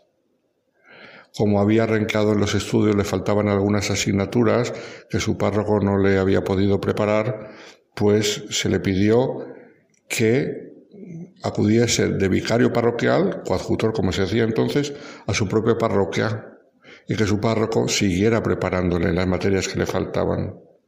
Y por lo tanto, durante tres años, de 1815 a 1818, continuó a repasar la teología junto a su párroco en su pueblo de Cuyí, con la consideración de coadjutor, hasta que muere su párroco y en ese momento eh, el arzobispo le envía al lugar más perdido de la diócesis, a un pueblecito pequeño de doscientos y pico habitantes, a 35 kilómetros al norte de Lyon. Un lugar que ni siquiera tenía la consideración de parroquia y por lo tanto, bueno, pues por darle algún título y de modo de consolarle, le hace canónigo, pero canónigo de, de ese pueblecito de Ars. Por lo tanto, era una cosa honorífica que no valía para nada. Y le deja al cuidado del párroco más cercano, del cual dependerá, no como vicario parroquial, porque era canónigo, pero sí dependerá eh, efectivamente de él. Así encontramos desde el 9 de febrero de 1818 a San Juan María Vianney en aquel pueblecito mm, que será su parroquia para toda la vida, del cual saldrá pues muy pocas veces. Salió en alguna ocasión para hacer compras o tener que ir al obispado. Y también en alguna ocasión en el cual sintió eh, la tentación de la vida contemplativa Y aunque ahí el Señor le puso obstáculos, pero llegó un momento en el cual fue admitido en una trapa cercana y llegó a dejar la parroquia y a irse al monasterio de los trapenses. Pero estando allí en el monasterio se dio cuenta que el Señor quería de él otra cosa. Entonces duró un par de días y se volvió a la parroquia. Se dio cuenta que había sido una tentación. Del ministerio parroquial del cura de Ars podemos distinguir, así lo hacen sus biógrafos, dos momentos mm, diferentes. El primero es en el cual se dedicó a convertir al pueblo. El segundo es cuando se hizo meta de peregrinaciones, no solamente de Francia, sino del mundo entero, por la fama que llegaba a, a todas partes de su santidad. La primera fase fue aquella en la cual él se encontró, como era así, un pueblo frío, un pueblo lejano, y con su predicación y su ejemplo, y sobre todo con sus austeridades de vida, él se dedicó a evangelizar anunciando el amor de Dios.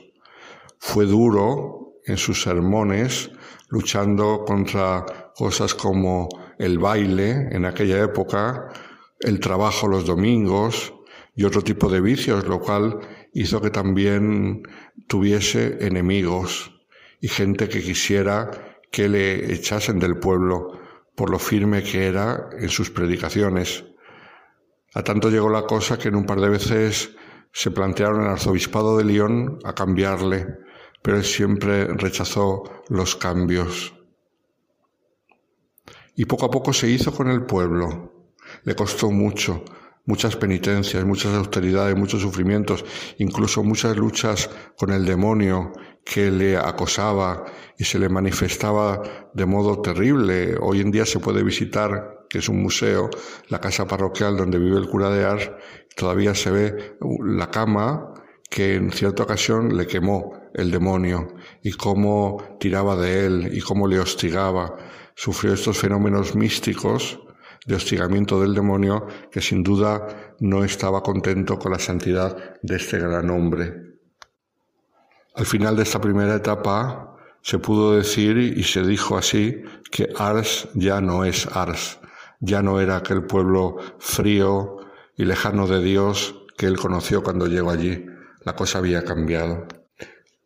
Y poco a poco su fama se fue haciendo tan grande que fue atrayendo primero a gente de los pueblos de alrededor, luego de otras regiones de Francia y luego incluso del extranjero. Personas que se querían confesar con él de modo que pasaba a veces 10 y 12 horas al día en el confesionario, sacerdotes que venían a aconsejarse, hasta obispos. ¿Cómo sería su jornada al final de su vida de tantas horas de confesión que al final incluso ya no podía ni mm, tratar a sus feligreses? hubo que ponerle coadjutores que le ayudasen para atender la parroquia y para atender el servicio de las confesiones de tanta gente que venía a Ars atraídos por su santidad. Fue un hombre que, además de una gran sabiduría espiritual, atraía por su alegría, por su gran humanidad, por su gran bondad. Su sentido del humor también se cumple en el cura de Ars, así aparece en su proceso de canonización, aquello que siempre se ha dicho, que un santo triste es un triste santo. Esto es que la santidad es alegría. Y el cura de Ars era un hombre muy alegre, muy gustoso de gastar bromas y de usar esas bromas con sus amigos. Un hombre muy querido y además con una gran educación, con una gran cortesía hacia aquellos que se le acercaban. Era muy austero y muy exigente consigo mismo, pero muy bondadoso y misericordioso con los demás. El viernes 29 de julio de 1859 se sintió indispuesto, pero bajó como siempre a la iglesia a la una de la madrugada para empezar las confesiones sin embargo, no pudo resistir toda la mañana en el confesionario y hubo de salir a tomar un poco de aire. Antes del catecismo de las once que hacía todos los días, todos los días en la iglesia para la multitud de gente que quería escucharle, tomó un poco mm, de café y de vino, sorbió unas gotas derramadas en la palma de su mano y subió al púlpito, pero no se le entendía porque ya estaba muy enfermo. Continuó confesando, pero ya a la noche se vio que estaba herido de muerte. Descansó mal, pidió ayuda, pero no quiso dormir en un colchón que se le ofrecía, sino que quiso dormir en el suelo como hacía siempre. Estaba ya en el final. Falleció el día 4 de agosto a las 2 de la madrugada. Lo canonizó el Papa Pío XI el 31 de mayo de 1925, quien tres años más tarde, en 1928, lo nombró patrono de los párrocos. El Papa Juan Pablo II le tenía grandísima devoción y escribió una exhortación apostólica para los sacerdotes presentándolo como modelo para todo el clero, aunque solamente fuera patrono de los párragos. Y en ese escrito decía Juan Pablo II, me impresionaba profundamente en particular su heroico servicio de confesionario. Este humilde sacerdote que confesaba más de diez horas al día, comiendo poco y dedicando al descanso apenas unas horas, había logrado en un difícil periodo histórico provocar una especie de revolución espiritual en Francia y fuera de ella. Millares de personas pasaban por Ars y se arrodillaban en su confesonario. Fue sacerdote y solamente sacerdote, pero un gran sacerdote, que nos recuerda la maravilla que es el sacerdocio y lo necesario que es en nuestro tiempo para todos, para los creyentes, incluso también para los que no lo son. Muy buenas noches a todos los oyentes de Radio María.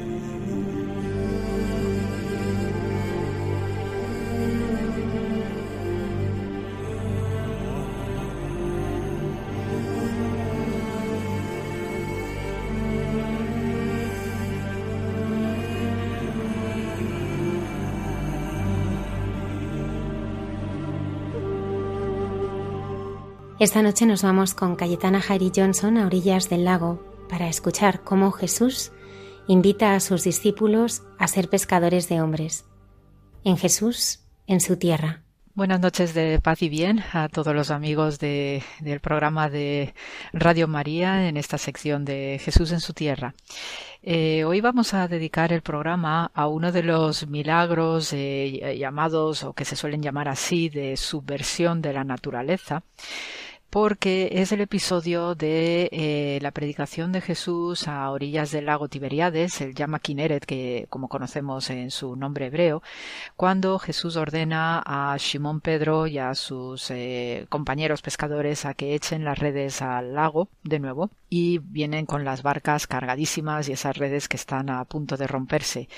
Y eh, concluye este breve episodio que solo se conoce en el Evangelio de Lucas, en el capítulo 5, termina con eh, la preciosa expresión de Jesús de yo os haré pescadores de hombres, ¿no? Ante la duda y, la, y el arrepentimiento de Simón Pedro que se pone de rodillas ante Jesús de Nazaret porque había dudado, ¿no? De este, de este milagro que se iba a dar, puesto que el propio Simón Pedro le está diciendo a Jesús que esa misma noche habían estado eh, en, el, en el lago y que no habían logrado pescar lo suficiente o apenas, ¿no? Y entonces ahí es cuando se va a producir esta inversión en lo que es el orden lógico natural de las cosas y se y esas redes pues están eh, rebosando ¿no? de, peces en abundancia que eh, causaron un sobrepeso a las barcas y sobre todo que las redes incluso se pudieran eh, romper.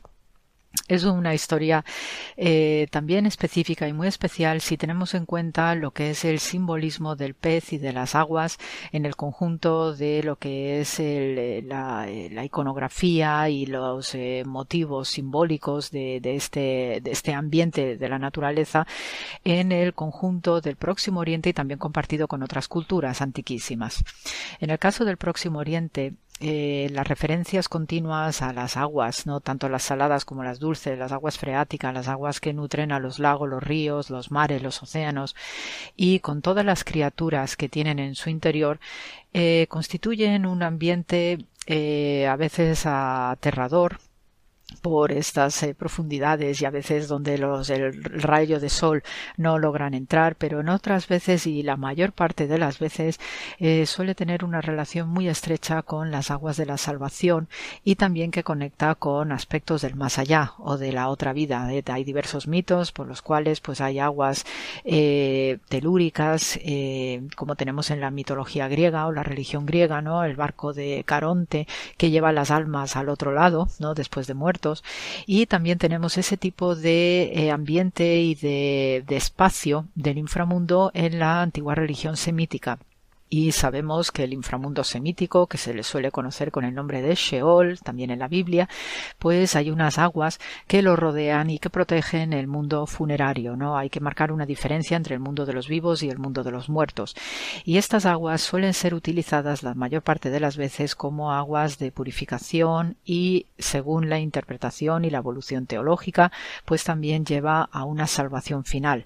En conjunto, en las antiguas religiones semíticas, las aguas están conectadas con familias acuáticas, ¿no? míticas que eh, constituyen el núcleo o el origen primordial o primigenio de lo que es nuestra cultura y de lo que es la humanidad en su conjunto. Hay diversos mitos relacionados con el agua y el más famoso que todos conocemos, pues el arca de Noé, que también tiene su equivalente en, el, la literatura mesopotámica y eh, también los animales que pululan estas aguas en general, dulces, saladas, aguas grandes, aguas chicas, pues también tienen un simbolismo específico y que se observa en la iconografía, en el arte de la antigua Sumeria, de la antigua Mesopotamia, eh, de los acadios, en el mundo cananeo también, y por ello en el mundo hebreo y el mundo judío en particular, el mundo de los peces y las aguas tienen conexiones poderosísimas relacionadas con la fe y con su religión y su cultura. En el caso del pueblo de Israel sabemos que es es aconsejable, ¿eh? incluso está interpretado rabínicamente así, por lo que sabemos a través del libro de Levítico, donde están expuestas las normas del alimento según el kashrut, o probablemente os suene más la palabra kosher, ¿no? Para indicar qué alimentos deben tomar los judíos y qué alimentos no deben tomar. Eh, y sabemos que eh, dentro del mundo de los peces, solamente se les permite comer peces que tienen escamas y espinas no así otro tipo de eh, criaturas eh, de aguas que por ejemplo las anguilas que no tienen escamas. Entonces eh, es todo un mundo un discurso que no solamente sirve para explicar cómo se alimentaban en la antigüedad sino que también hay fuertes conexiones religiosas o teológicas o de exégesis al mismo tiempo. Para ello tenemos el maravilloso libro de Jonás donde se nos habla de una ballena que no deja de ser que es un gran pez pero que sirve para eh, un motivo eh, resurreccional y salvífico dentro de este breve libro de Jonás y que tuvo tanta importancia y tanta relevancia en el mundo de eh, los inicios de la era cristiana y forma frecuentemente pues un motivo iconográfico favorito en sarcófagos paleocristianos y en, en los frescos como se puede ver en algunos frescos de las catacumbas de Roma. El caso es que el mundo acuático tiene unas connotaciones importantísimas que nos eh, traen también a los orígenes narrados en el Génesis, como vemos en Génesis 1, que eh, a partir de la división de las aguas de abajo y las aguas de arriba que si representan los cielos, pues Dios ordena que las aguas, igual que la parte seca de la tierra, pues se llenen de, de, criaturas que con el mandamiento del creced y multiplicaos, las criaturas acuáticas siempre van a traer un elemento añadido que representa fertilidad, eh, fecundación, riqueza. Y por eso, para los pescadores y el mundo de la marinería, el mundo del mar la pesca tiene muchísimas eh, observaciones y contenidos simbólicos que también contienen rituales específicos, ¿no? Para propiciar la buena pesca que no deja de ser que les sirve pues, para mantener a sus familias, sus economías, unas vías de comercio abierto y supone un enriquecimiento conjunto. Eh, en el mundo judío, la alimentación establecida con estas normas del kashrut también implican eh, normas de alimentación espiritual. Es decir, que yo si tengo permitido una serie de alimentos es porque ello también al venir sancionado eh, desde lo alto, eh, desde el punto de vista de lo sagrado, también implica una alimentación espiritual porque no está separado lo que es la vida espiritual y la vida física. Los dos son uno, según la teología del Antiguo Testamento. En este sentido, los ritos de navegación y de marinería pues estaban muy extendidos en toda la antigüedad del Próximo Oriente y hay diversos santuarios eh, dirigidos especialmente a la marinería. Y un ejemplo muy vivo pues lo tenemos en lo que nosotros conocemos y tenemos como la Virgen del Carmen. Y no es ni más ni menos que el reflejo y un origen de ritos de navegación relacionados con el Monte Carmelo en Israel de donde procede esta virgencita que está relacionada con los mares y todos sabemos no la veneración que hay en las costas y entre los marineros de sus virgencitas del Carmen. Esto tiene que ver con una antigua divinidad femenina cananea que tenía un santuario en el Monte Carmelo y ella eh, se solía decir en los mitos que salía como una estrella del mar y por eso tenemos la eh, advocación de la Estela Maris. Todas estas iconografías y estos motivos míticos pues van enriqueciéndose conforme van pasando de generación en generación y en la religión de Israel pues obviamente va a tener también una, un calado por lo que implica desde el punto de vista salvífico el, motivo acuático. Eh, sabemos la de la importancia entre los hebreos de lo que son los baños rituales que son constantes. Tenemos las piscinas no llamadas eh, en singular, mikvaot en plural y estos baños rituales de inmersión pues siempre se ejercían en momentos específicos eh, a la entrada de la liturgia sinagogal cuando había grandes cambios en la vida de la persona no como un matrimonio, también el momento funerario, los baños, eh, el bañado del cuerpo del difunto es fundamental antes de ser vendado. Por tanto, este, eh, este episodio de Jesús a orillas del lago Tiberiades que es un, gran, eh, una gran bañera ubicada en el norte del país tiene tanto sentimiento religioso y profundo y vemos a un Jesús en esta en este episodio como él mismo se sienta en un barquito de los pescadores para hablar al pueblo porque necesitan oírle, necesitan ese alimento del alma a través de este ambiente marítimo. Y gracias a esa predicación, pues eh, todos quedan aliviados, todos quedan descargados de sus faenas diarias, de sus preocupaciones por el sustento cotidiano y esas redes cargadas de peces, eh, redes que están a punto de reventar, también va a ser un anticipo de lo que os comentaré algo más adelante acerca de la multiplicación de los panes y los peces, eh, que está en un sitio muy cercano a Kefarnaum y eh, llamado Tabga. Y también es un sitio maravilloso con un escenario precioso desde el punto de vista paisajístico y uno entiende por qué estos milagros de Jesús se dan en estos escenarios tan especiales porque en sí misma la naturaleza es una bendición de Dios, es un don y un regalo que nos da Dios con todas sus criaturas terrestres y acuáticas y todos tienen un propósito en esta historia de la salvación. En las religiones del antiguo Próximo Oriente, eh, las, eh, los baños rituales en ríos, Tigris y Éufrates, por ejemplo, en el río Jordán, el gran río Jordán que utilizó Juan el Bautista, no es ajeno a toda esta estos contenidos, estos símbolos profundos que contienen las aguas y todas estas criaturas que pululan. Eh, no es casualidad que entre las primeras comunidades cristianas la forma de identificarse fueran con peces y siguen utilizándose peces ¿no? dentro de toda esta iconografía santa cristiana. Eh, la palabra griega ixis, que significa pez, precisamente utilizaba cada una de las letras como una acronimia para designar a Jesucristo como Salvador. Entonces, todos estos elementos reflejados en un ambiente tan cotidiano como es una escena de pesca habitual y normal y diaria de estos hombres que viven en ciudades como Kefarnaum, como Bethsaida, como el propio, eh, la propia ciudad de Tiberias, ¿no?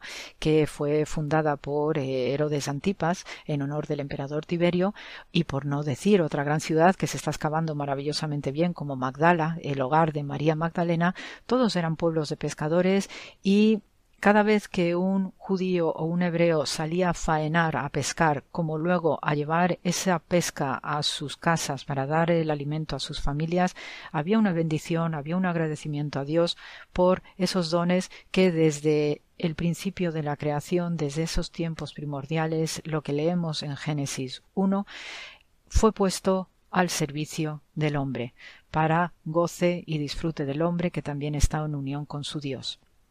Entonces, estas son historias que va abriéndonos camino también para el alivio espiritual, para ayudarnos en estos tiempos eh, difíciles que estamos viviendo a que también seamos pescadores de hombres para aliviar, para dar consuelo, dar testimonio de un amor profundo hacia el otro, como también hacía Jesús sistemáticamente, que no solamente se entretenía en hablar al alma de las personas con la palabra, sino que también con estos milagros tan peculiares, tan subversivos en la naturaleza, aliviaba y daba sustento a través del sacrificio de estas criaturas acuáticas para nutrir el alma del ser humano como hijo excelso de Dios.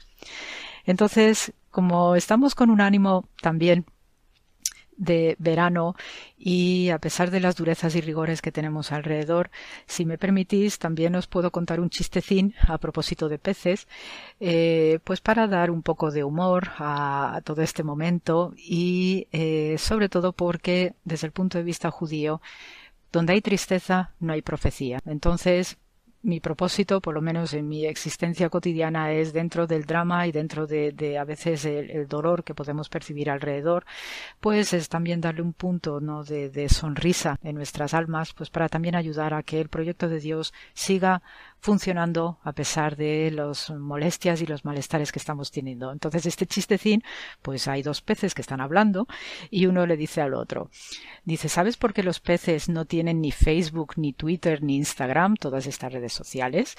Y el otro pez le contesta, porque odian las redes. Así que amigos, les dejo con este puntito de humor, si me permitís, y con un abrazo fraternal de paz y bien, de buen fin de semana y continuaremos ya la semana que viene. Muchísimas gracias por la escucha.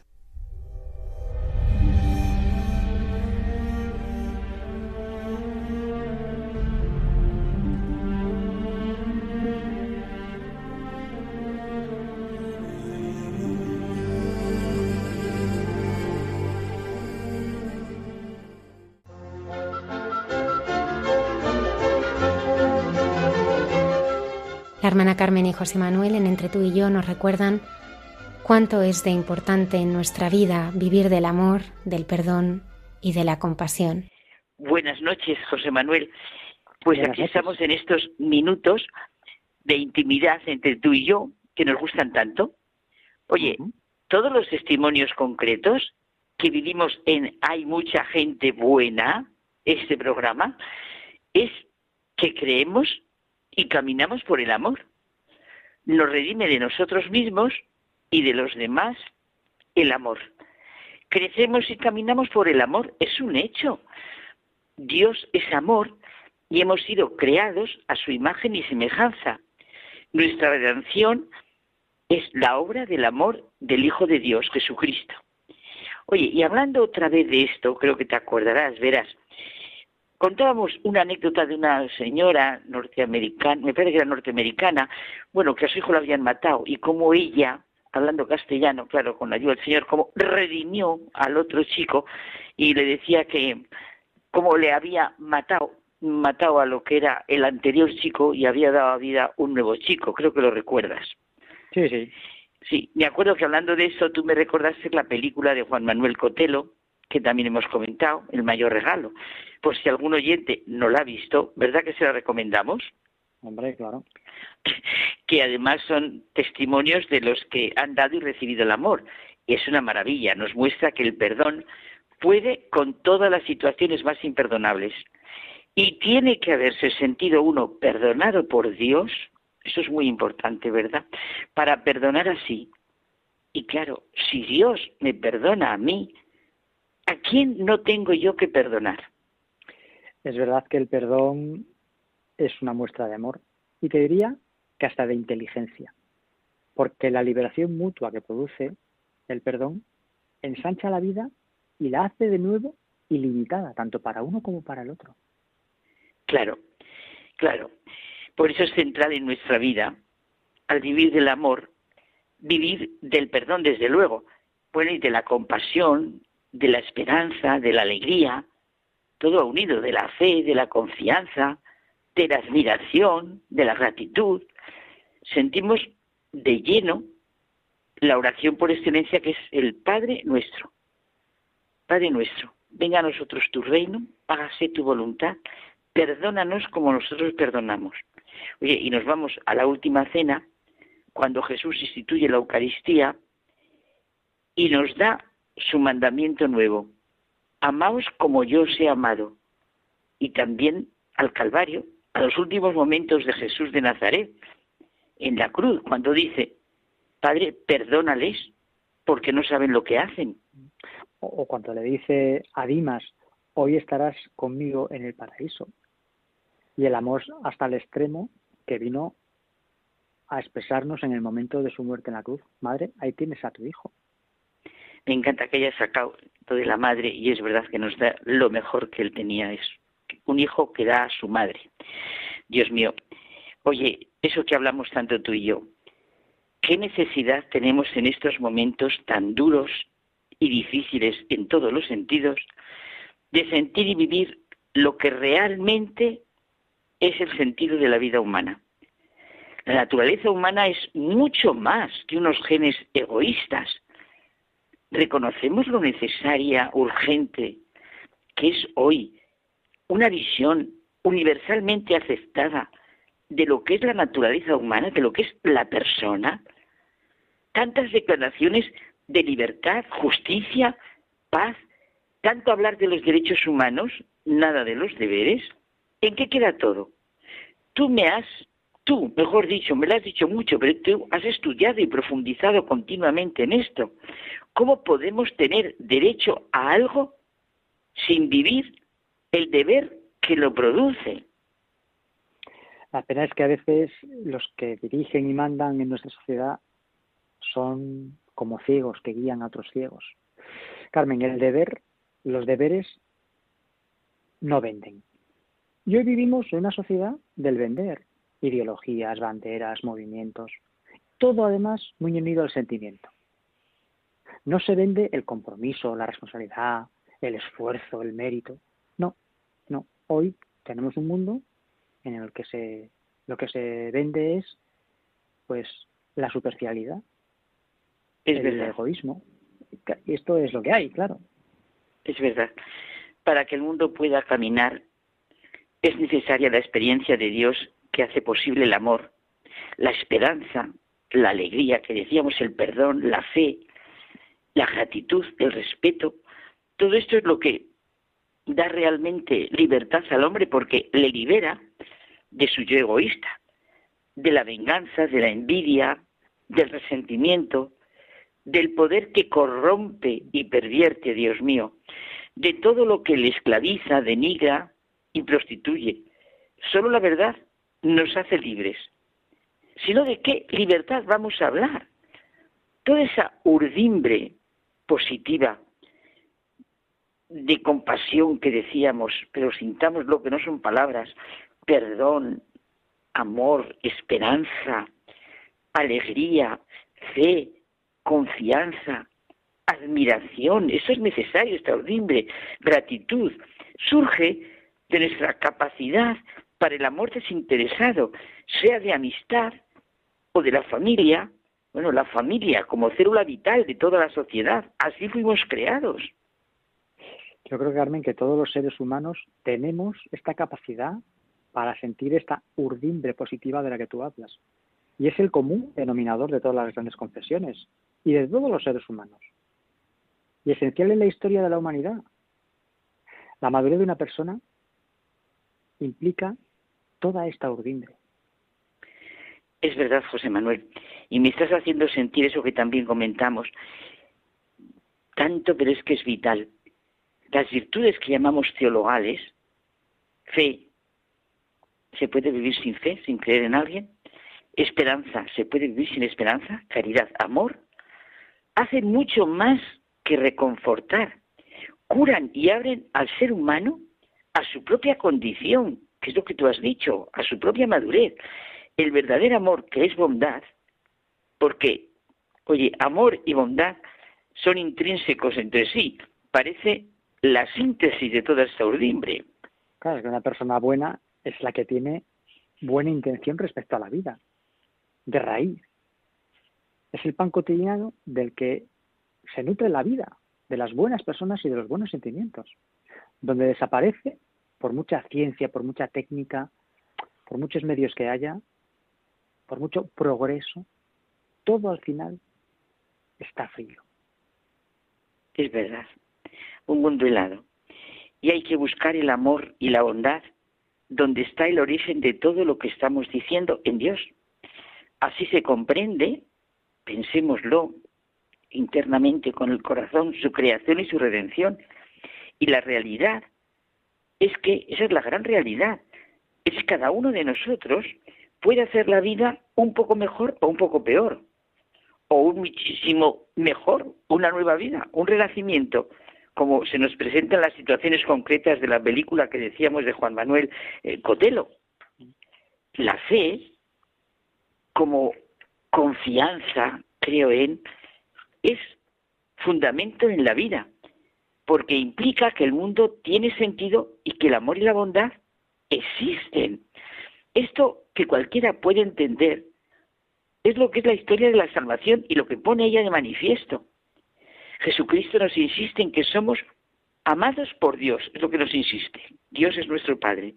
Que vivamos convencidos de que lo importante es que Él nos amó primero. La fe como confianza que se expresa en el credo católico, porque oye, realmente el credo es la más bella declaración de amor. Creo que un día comentábamos esto como la más bella declaración de amor, de confianza y de esperanza es la más grande declaración. Creo en Dios Padre, creador del cielo y de la tierra. Creo en Jesucristo, que me amó, como tú decías hace un momento, en, hasta el extremo. Vamos, me dio a su madre, me dio todo, a sí mismo. Creo en la vida eterna. Creo en la comunión de los santos. Siguiendo tus líneas, podemos decir que la fe aparece como la actitud interior de quien funda la propia vida en Dios, sobre su palabra y confía totalmente en Él. Es algo vivo que incluye a la persona entera en toda su dimensión. Claro, claro, claro. Y arraiga cada vez más en lo que es el diario vivir. Eso da importancia. De manera que la vida pues se torna más y más idéntica a mi fe. Ciertamente nunca es una mera posesión. La fe es un camino entretejido de amor y de esperanza. Fe, esperanza y amor son la savia de la vida. Si esta savia desaparece, es una catástrofe para la humanidad. Gracias a esta savia, Dios viene para alimentar el mundo y para difundir en la humanidad un rayo de su luz, la luz. ¿No te parece, José Manuel? Así es. Bueno, nos tenemos que ir, ¿eh? Sí, pues nada, que Ya. crecemos y caminamos en el amor. Y la semana que viene más. Pues hasta la semana que viene. Gracias, José Manuel. Buenas noches.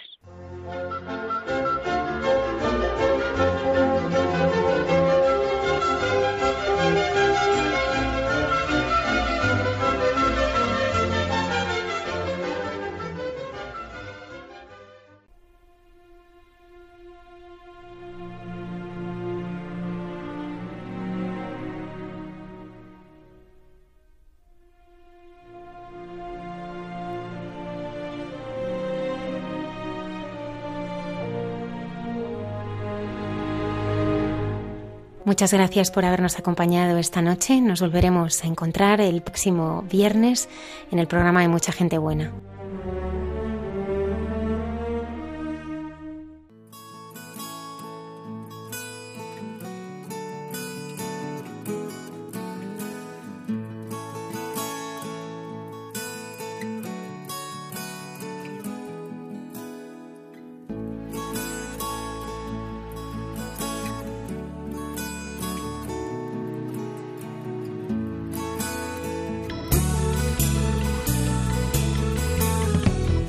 Han escuchado en Radio María Hay mucha gente buena, un programa dirigido por Almudena Delgado.